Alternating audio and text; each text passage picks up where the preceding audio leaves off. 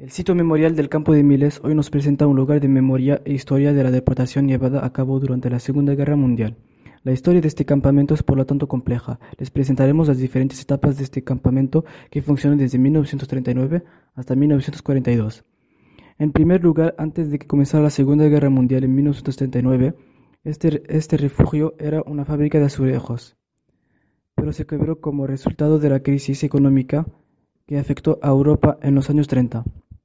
El Estado francés, que estaba en este momento bajo la Tercera República, lo utilizó para internar y encerrar a sus opositores y cualquier otra persona considerada peligrosa.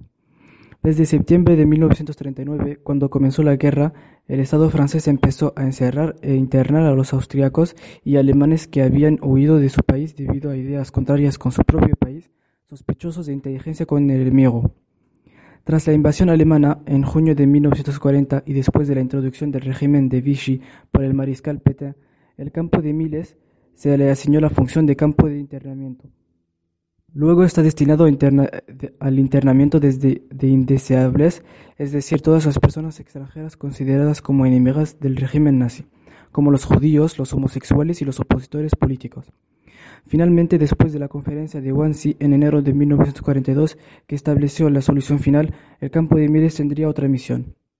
Durante el verano de 1942, se convirtió en un campo de tránsito y, deportación de los judíos de Provenza de mujeres y los niños a los campos de concentración o exterminio como Dachau o Auschwitz.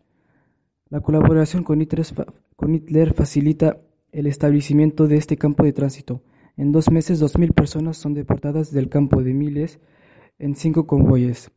Finalmente, después de septiembre de 1942, el campo de Miles está cerrado y sirve para almacenar las armas de los alemanes y a los suministros militares. Cuando los estadounidenses liberan el, el sur de la Francia a partir de 1944, a su vez lo utilizan como almacén.